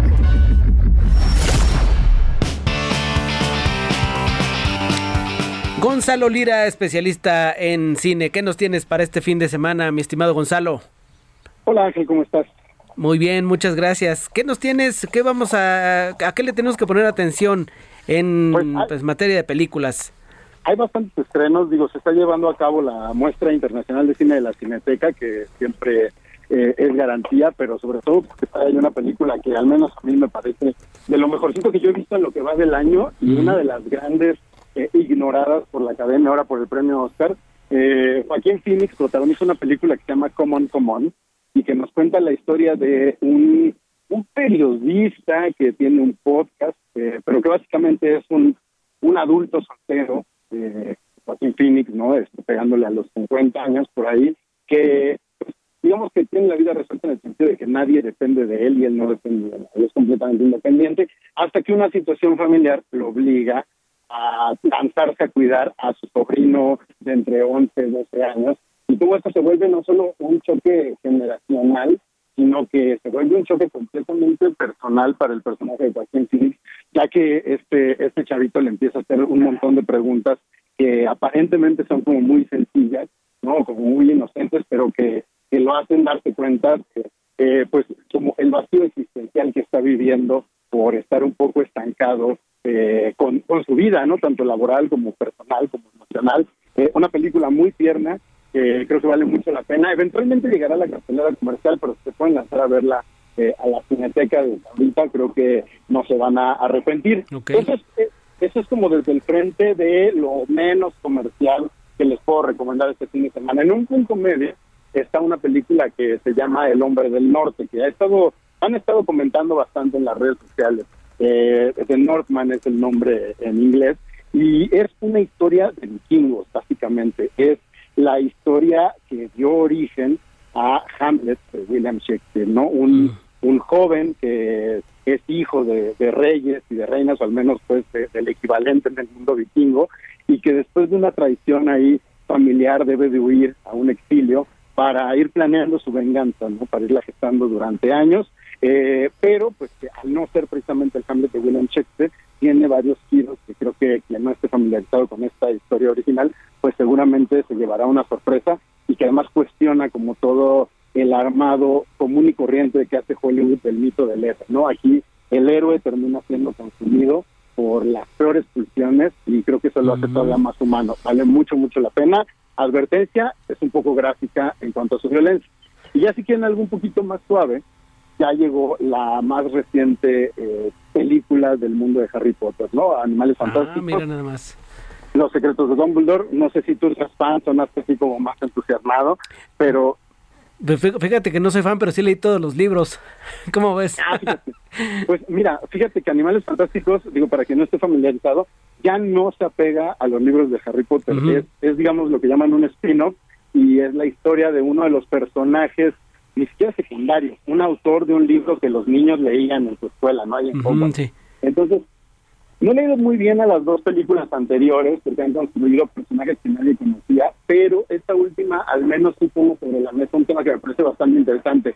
Un personaje con las mejores intenciones de reformar eh, la sociedad de magos, ¿no? El mundo en el que vive, el mundo mágico en el que vive, pero que eh, sus métodos no son los más aceptables o que son incluso de los más cuestionables. Entonces, es como esta onda de qué tanto las intenciones eh, pueden ser buenas y los métodos eh, o la forma de llevar a cabo los planes pues ponen en peligro y ponen en riesgo a las demás personas y de ahí pues puede surgir el peor de los villanos.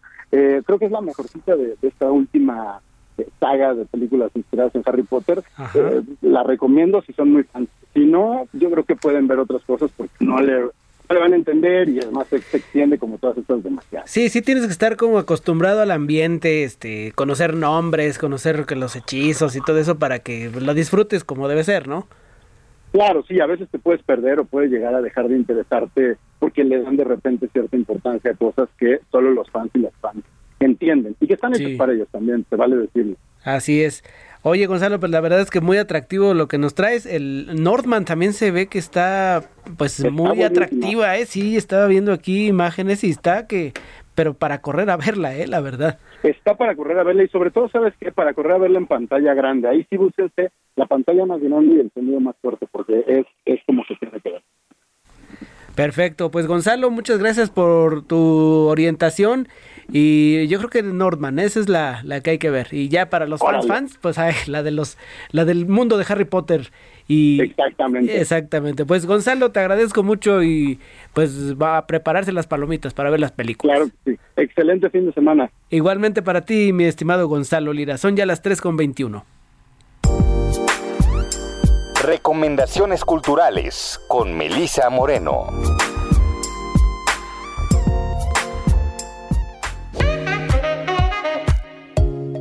Bienvenidos a la Agenda Cultural del Heraldo de México. Yo soy Melisa Moreno y esta es nuestra selección de esta semana.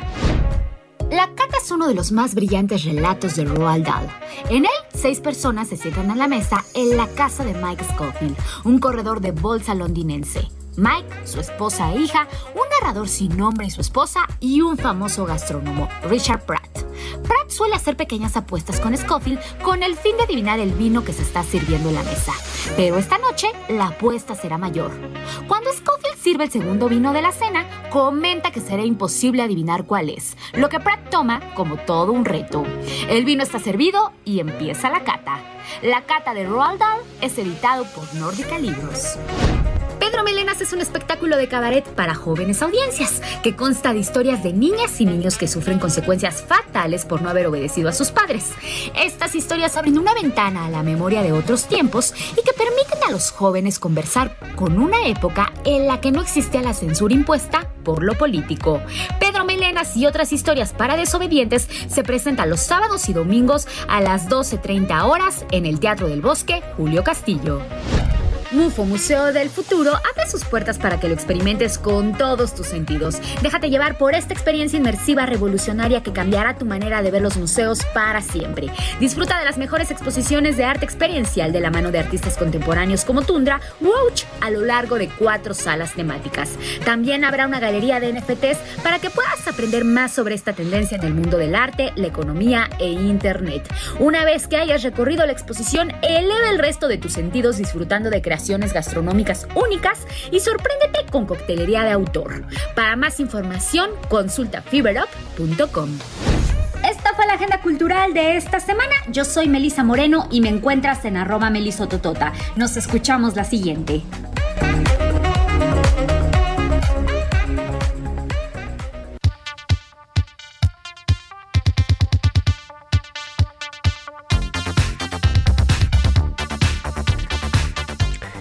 Son ya las 3 de la tarde con 24 minutos. Continuamos con los clásicos esta, en esta en este domingo 17 de abril. Zona de noticias con Manuel Zamacón, ahora con un himno de la década de los 80. Es Blue Monday de la banda británica New Order, que forma parte de su álbum Pumped Full of Drugs. Vamos a una pausa y regresamos a Zona de Noticias.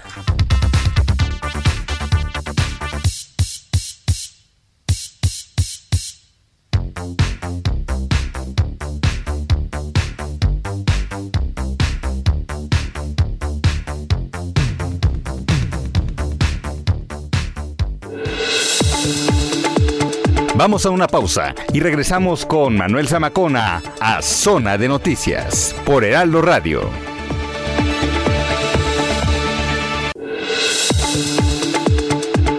Ya estamos de vuelta. Zona de Noticias con Manuel Zamacona.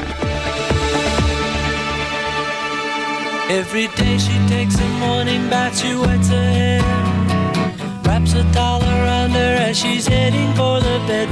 Chair. It's just another day.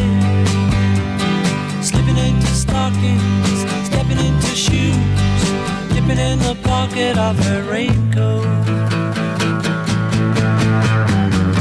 It's just another day.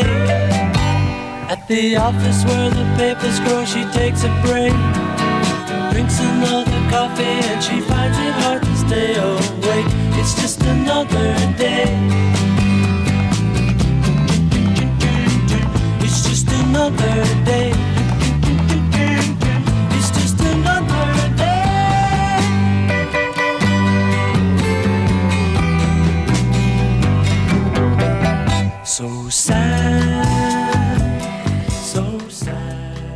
Son ya las 3 de la tarde con 31 minutos, estamos escuchando Another Day. Es una canción del compositor y músico británico Paul McCartney que fue grabada durante las sesiones de su álbum Ram allá en Nueva York 1970. Y estamos escuchando porque aquí en esta canción participa como segunda voz o voz de armonía Linda McCartney, su esposa.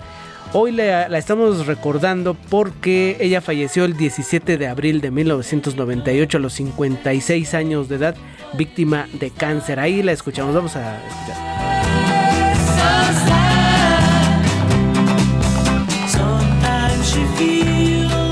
Linda McCartney, esposa del ex Beatle Paul McCartney, quien falleció en 1998. Está, está, está, escuchando usted Zona de Noticias. Le invito a que escuche una entrevista que realizó mi compañero Manuel Zamacona.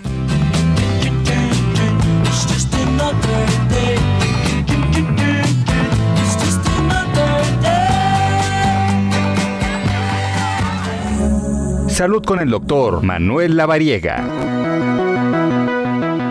Bien, pues domingo, señoras, señores, en esta tarde de domingo caluroso, por cierto, aquí en la zona metropolitana del Valle de México. Sí han sido días calurosos, ¿eh? la verdad es que en su mayoría, estos últimos días, incluso se podría hablar en algunas zonas de que algunas personas han sufrido golpes de calor los famosos golpes de calor, que bueno, pues son comunes realmente, o no sé si son comunes. Tengo en la línea telefónica al doctor Manuel Lavariega, colaborador de este espacio. Tocayo, qué gusto saludarte, muy buenas tardes.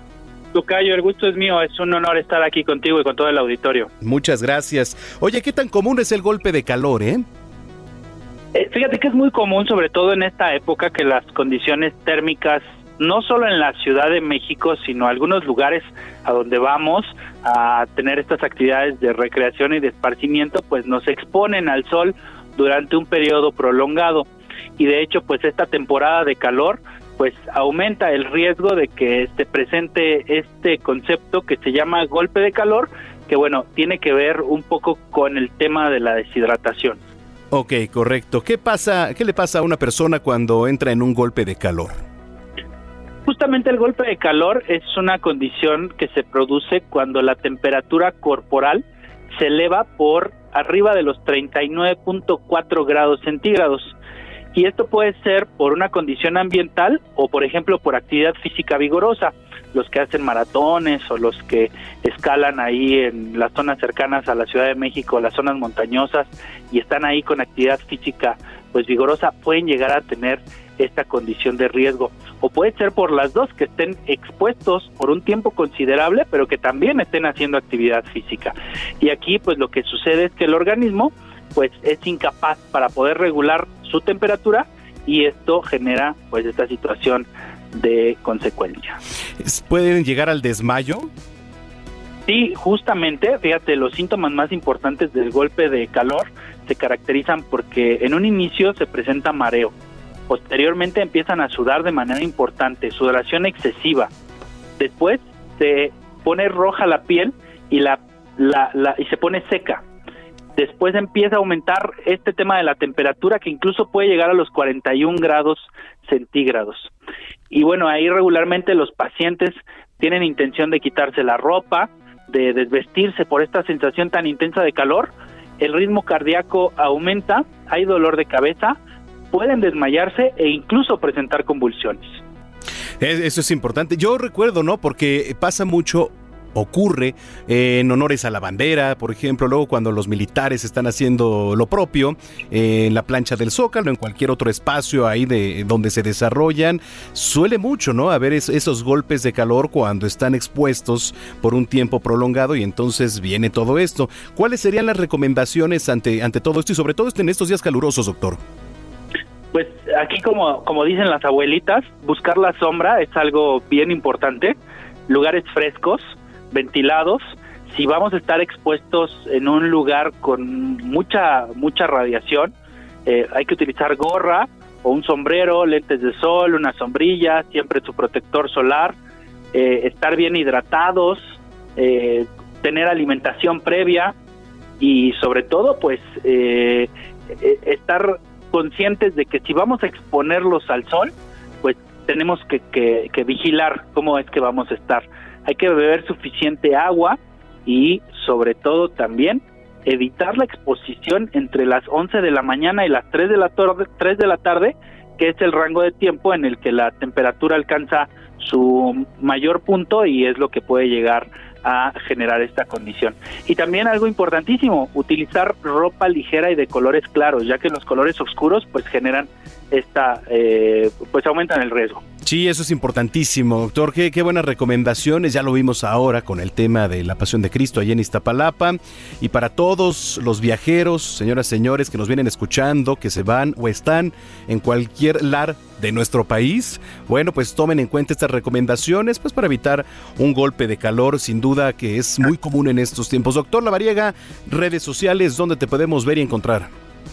Claro que sí, me pueden encontrar como DR La Variega Sarachaga y en mi página web que está disponible para todos ustedes siempre www.manuel-medio-lavariegasarachaga.com.mx ahí hay esta información y mucha más. Perfecto. Bueno, pues nos escuchamos el próximo domingo. Gracias como siempre, Tocayo. Un abrazo.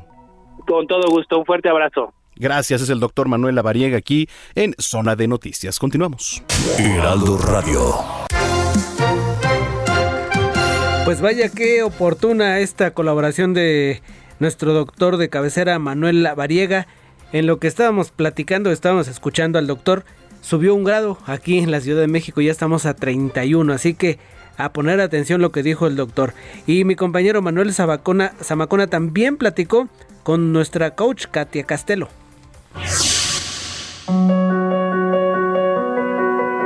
¿Qué más es posible con Katia Castelo?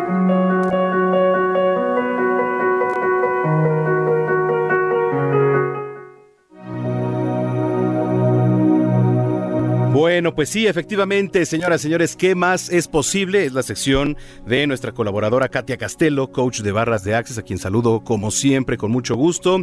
¿Cómo estás? Qué gusto saludarte, Katia. Hola Manuel, ¿cómo estás? El gusto es mío. Muchísimas gracias, con el gusto, como siempre. Oye, estaba viendo el tema de hoy, desde el día de ayer, y me, y me causó mucha curiosidad saber qué es la intuición. Platícanos. Así es, Manuel. Hoy vamos a platicar sobre la intuición y seguramente todos en algún momento de nuestra vida hemos sentido este sexto sentido, esto que de repente es como una voz interior, pero más que más que pensarlo es sentirlo. ¿Te ha pasado alguna vez que dices, claro, yo sabía que esto iba a suceder, pero no le hice caso a mi intuición? Claro, pues piensa mal y acertarás. Exactamente. Entonces, justamente la intuición es eh, esto que percibimos, más que con la mente racional, es también a través de la energía, ¿no? La energía que somos todos. Ya lo decía Albert Einstein, que la mente intuitiva es un regalo sagrado y la mente racional es un fiel sirviente. Y muchas veces hemos creado una sociedad que rinde honores al sirviente, o sea, la mente racional, y ha olvidado el gran regalo que es esta mente intuitiva. Oye, sí, ¿eh? la verdad es que este tema de la intuición, pues... Es muy bueno, interesante, ¿no? Iba a decir importante, pero más que importante es interesante saber cómo se mueve la mente del ser humano para, pues, ver un poquito más allá y, y estar haciendo conjeturas de lo que no sabemos. Justamente, y es que justamente la, la intuición, esta posibilidad, ¿no? De poder tener o de descodificar todos los estímulos que no son verbales, pero que de alguna manera aquí incluyen eh, inclusive la energía y de esa forma darte cuenta que siempre dentro de ti va a haber como esta verdad, que solamente es tuya ni, y de nadie más. Y conforme vas eh, desarrollando cada vez más esta conciencia, pues también vas desarrollando mucho más la intuición. Y eso hace que te sientas mucho más ligero, mucho más ligera con las decisiones que tomas día a día, porque más allá de meter tanto la mente, que sí es muy importante, pero también dejas este espacio a la intuición. Esa rara vez se equivoca, Manuel. La mente se puede equivocar, las emociones de repente se pueden equivocar, pero la intuición rara vez falla.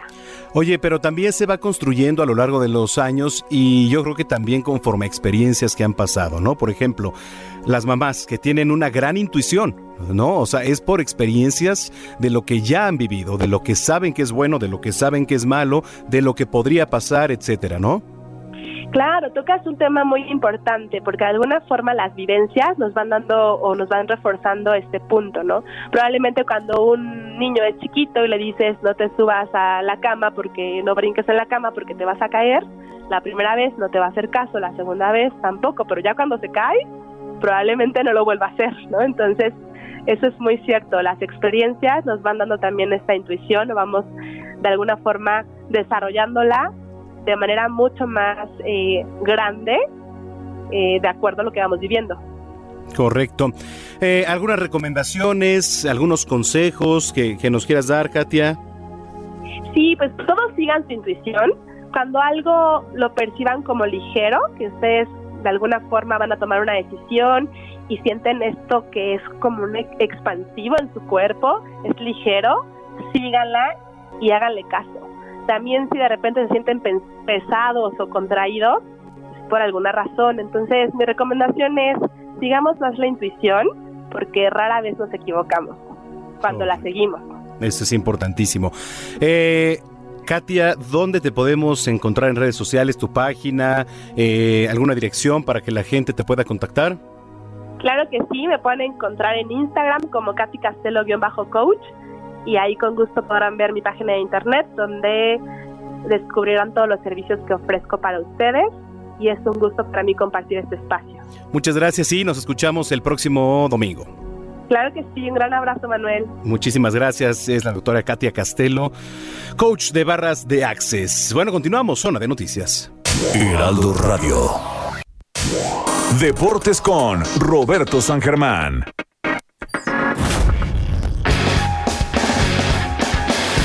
¿Cómo te va, mi querido Roberto San Germán? Muy buenas tardes. ¿Qué información nos tienes? Buenas tardes, mi querido Ángel. Pues vamos a. Porque ya terminó la jornada 14. En mucho tiempo, pues no tenemos. Domingo. Y pues bueno, los resultados. Tenemos un problema de comunicación con Roberto San Germán. Estamos ya solucionando. A ver si ya quedó. No, no quedó. Bueno, mientras le, le digo que sigue la discusión en la Cámara de Diputados eh, ya hablaron el presidente de la Comisión de Puntos Constitucionales, Juan Ramiro Robledo, esto por supuesto en la discusión de la reforma eléctrica. Habló también Manuel Rodríguez, que es presidente de la Comisión de Energía. En estas comisiones pues se generó digamos el dictamen que están eh, discutiendo ahora. Ha estado también en tribunas Salvador Caro Cabrera, él es diputado de Movimiento Ciudadano y comenzó a poner digamos el dedo en la llaga y eh, con sus comentarios eh, digamos que no hicieron muy contentos a Morena y comenzaron los, los reclamos. Vamos a escuchar parte de lo que dijo esta tarde en tribuna Salvador Caro, diputado de Movimiento Ciudadano. particularmente en el impacto financiero, sin fundamentos técnicos necesarios y además con la ausencia de puntos de vista de amplios sectores de nuestra sociedad, reflejados en iniciativas que no fueron dictaminadas. Por eso no tiene el respaldo constitucional necesario. Necesitamos un dictamen sin maniqueísmo. Permítame el orador, permítame el orador, por favor.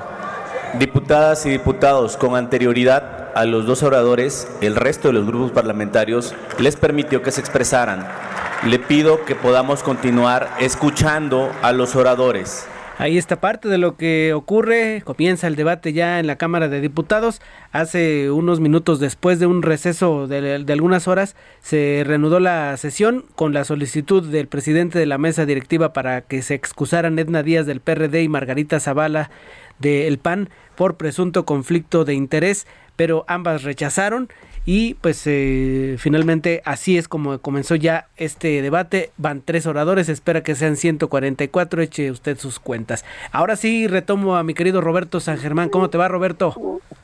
¿Qué tal mi querido Ángel? Muy bien, buenas tardes y buenas tardes a toda la gente que nos sintoniza en este domingo de resurrección. Pues vamos a hablar de lo que está pasando con la jornada 14 del fútbol mexicano que ya terminó. Por primera vez en mucho tiempo lo decía, no tenemos partido en domingo por la tarde o lunes. Y los resultados fueron los siguientes. El campeón, el Atlas, no puede ganar. Perdió 2 a 1 con Mazatlán. Necaxa metió cuatro goles y derrotó al Atlético de San Luis 4 a 2. El equipo de Pachuca gana de visita Juárez 2 a 1. América hace igual de visita 3 a 1 al equipo de los Cholos en un partido para el olvido para los defensas de Cholos. Puebla le gana en su visita al equipo de León 1 a 0. Santos empató a 1 con Querétaro. Tigres, que está imponente, le pone 3 a 0 al equipo de Toluca. Y ayer por la noche, el equipo de Chivas, curiosamente, nada más corren al entrenador y le gana 1 a 0 a Cruz Azul, que es un desastre y Cruz Azul está metido ya en problemas porque se ve que el equipo de Reynoso se está cayendo a cachitos y como que los jugadores no están muy de acuerdo con su técnico, ya sabemos que en el fútbol mexicano las camitas están de moda y pues creo que Reynoso si sigue las cosas como están, en una de esas también se la atienden sus jugadores. Y Pumas gana 2 a 0 en el Olímpico Universitario hoy al mediodía al equipo de Monterrey que venía ganando con el técnico Víctor Manuel Bucetich con el Rey Midas. ¿Y cómo quedó la tabla de posiciones después de 14 jornadas? Tigres es el puntero con 32 puntos, igualado en unidades, pero por diferencia de goles está arriba de Pachuca, que es el segundo de la tabla general. El Puebla del Arcamón tiene 26 puntos y el cuarto lugar lo tiene Monterrey con 22, el quinto es Atlas con 22, pero por la diferencia de goles, el sexto lugar es Cruz Azul con 21, Pumas es el equipo número 7 con 19, América ya está en la zona de repechaje directo con 19 puntos también. ¿Sí? Y ya luego viene el equipo de León en noveno con 19, el equipo de Toluca que es décimo con 18 puntos, el onceavo son las Chivas que también ya se meten, tus Chivas, mi Ángel, a zona de repechaje con 17 puntos, igual que Necaxa 17 y el equipo del Atlético de San Luis que tiene 17 puntos hasta la posición número 13. Estos serían los equipos que podrían estar peleando para entrar por el repechaje por los famosos otros cuatro lugares que serían los que estarían compitiendo ya en la fase final con Tigres, con Pachuca, con Puebla y con el equipo de Monterrey. Y recordándole a la gente que tenemos doble jornada este fin, esta la siguiente sería la doble jornada que tuviéramos sí en el fútbol mexicano, pues ya sabemos que de repente pues se dan estas situaciones y tendríamos partidos a mitad de, de semana, cómo quedarían, cuáles serían la jornada 15, sí, que sería entre martes ¿sí? y miércoles, pues sería que el 19 de abril Necaxa recibe a Tigres, Pachuca recibe al Puebla, Chivas recibe a Tijuana, Mazatlán a Santos y Toluca al equipo de Juárez. Para el 20 de abril, Atlético de San Luis va a recibir a los Pumas, América va a recibir en el Estadio Azteca a León, Monterrey al Atlas y el 21 de abril Querétaro al equipo de Cruz Azul. Esto sería la jornada 15. Como te digo, se va a ver, o va a ver más bien, se viene una doble jornada. Y la jornada 16, que sería la del próximo fin de semana, que estaríamos hablando de ella ya con Manuel o contigo, sería el 22 de abril, el Puebla recibe al Necaxa, Juárez a Mazatlán, el 23 de abril Pachuca recibe a Monterrey, buen partido. Luego se viene un gran duelo en el Volcán porque Tigres recibe al América. Esto va a ser el 23 de abril. Chivas se va a enfrentar a los Pumas ese mismo día en la noche a las 9 de la noche y ya el 24 de abril Toluca recibe al Atlas, Cruz Azul al Atlético de San Luis, Santos a León y el equipo de Tijuana al Querétaro. Esta es la doble jornada que tendría el fútbol mexicano y ya nos estamos acercando a la parte final porque ya nada más nos quedaría una última jornada, amigo, para ver quiénes son los equipos que entran de forma directa al repechaje y quienes entran de forma directa a la liguilla, amigo. A ver, a ver qué pasa en estas tres, en estos tres últimos partidos, quiénes van a llegar y quiénes se van a quedar en la orilla y cuántos cambios de directores técnicos tendremos y quién será el nuevo campeón del fútbol mexicano. Todo pinta para que Tigres y Pachuca fuera a la final, amigo. Estos dos equipos son los que mejor están jugando al fútbol y recordando que Tigres pues trae un trabuco, ¿eh? Sí, eh, oye, bastante, bastante fútbol. Oye, pero la violencia, aunque sea un brote ahí más o menos, regresó con la afición de las Chivas, ¿no? No, bueno, eso pasó desde que estaban, fueron a golpear, eh, bueno, fueron a hacer sus desmanes afuera del hotel, muy mal por parte de las Chivas, y pésimo el que maneja toda la situación de comunicaciones echándole la culpa a los medios. ¿Qué tal? Por favor, señores, y lo que pasó ayer, lo que pasó ayer, como dice, ¿no? Lo de Alexis Vega que agarró del cuello a Rivero también es culpa de la gente de pantalón largo, de los periodistas o algo, perdónenme, pero no. Y también hubo conatos de bronca en el Estadio Azteca entre seguidores de Cruz Azul y seguidores del de equipo de las Chivas. Parece que no entiende, y... ¿verdad? Todo lo que ha pasado. No. Pues no entienden, amigo, pero el problema es que no entienden porque además apapachan mucho al equipo de las Chivas y no les va a pasar nada, amigo. Pues sí. No va a pasar nada. Eso... A ver si Miquel Arriola tiene los pantalones para poder hacer algo con los dos equipos, ¿eh? Sí. Tanto Atlas como Chivas, porque en los estadios de ellos se escuchó el famoso grito. Sí, ya sabemos lo que va a pasar. Roberto San Germán, muchas gracias. Gracias a ti, mi querido Ángel, y que tengas bonito fin de semana, lo que queda del domingo. Exactamente. Muchas gracias, Roberto. Muy buenas tardes. Heraldo Radio.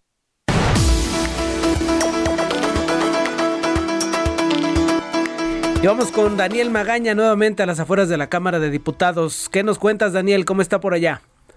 ¿Qué tal, Ángela? Muy buenas tardes. Eh, bueno, pues todo indica que será todavía una jornada larga para pues los manifestantes que arribaron hacia las inmediaciones del Palacio Legislativo de San Lázaro. Debido a esto, muchos de ellos pues han estado ya buscando pues algo algo que comer. Eh, te puedo comentar que afuera, bueno, pues ya hay varios puestos que se han colocado, las tradicionales la ayuda siempre pues son algunas en las que las personas están buscando algo para comer. Todavía con este inclemente sol que pues algunos de ellos también buscan agua, en tanto pues lanzan consignas todavía en la zona de Congreso de la Unión, la zona también de la calle Emiliano Zapata, algunos grupos arriban, algunos otros, bueno, pues ya son relevados por otros, principalmente hay que destacar esto, pues personas mayormente pues adultos mayores, de personas de la tercera edad y pues es parte de cómo se está dando esta pues manifestación todavía en torno a la zona de San Lázaro, las vías alternas, bueno, pues de utilizar pues precisamente la zona, el bloque de carriles de la izquierda de Congreso de la Unión está abierto para quien se traslada hacia la zona norte, hacia la zona del eje 2 norte, hacia el eje 1, y bueno, podrá hacerlo a través de este bloque de carriles o también la zona de Eduardo Molina sin cortes viales en el caso de que se trasladen hacia la zona pues de la terminal de autobuses de Oriente. El reporte, muy buenas tardes. Muy bien, muchas gracias por tu reporte, Daniel. Continuamos a Gracias, Daniel Magaña, ahí en las afueras de la Cámara de Diputados. Y adentro continúa el debate. Hace unos minutos el diputado coordinador de la bancada del PRD, Luis Espinosa Cházaro, subió a hablar y estuvieron, estuvo ahí pues un, con, varios seguidores quienes mostraron eh, pancartas. Estaban, eh, por, por supuesto, diputados seguidores de la coalición. Ahí está a un lado Rubén Moreira y también Jorge Romero, coordinador de la bancada del partido de Acción Nacional. Y pues la discusión sigue adentro, continúan eh, manifestándose el diputado presidente Sergio Gutiérrez Luna llamando a la calma, pero esto está comenzando a subir de tono. La reforma eléctrica que desde hace algún tiempo ha estado mantenido enfrentados a todos en medios de comunicación, redes sociales, en los foros de Parlamento abierto, en distintos debates, hoy se traslada al pleno de la Cámara de Diputados y está pues a todo lo que da la discusión. Ahora está hablando Leonel Godoy allí desde, desde su lugar y mostrándose algunos eh, estos muñecos de Andrés Manuel López Obrador, los diputados eh, gritando, así que esto va para largo, no se despegue de el heraldo de México.com.mx y de nuestras redes sociales para mantenerse informado. Mi nombre es Ángel Arellano, le agradezco su sintonía en nombre de Manuel Zamacona. Esto fue Zonas de Noticias de este domingo 17 de abril. 30 grados, muy buenas tardes.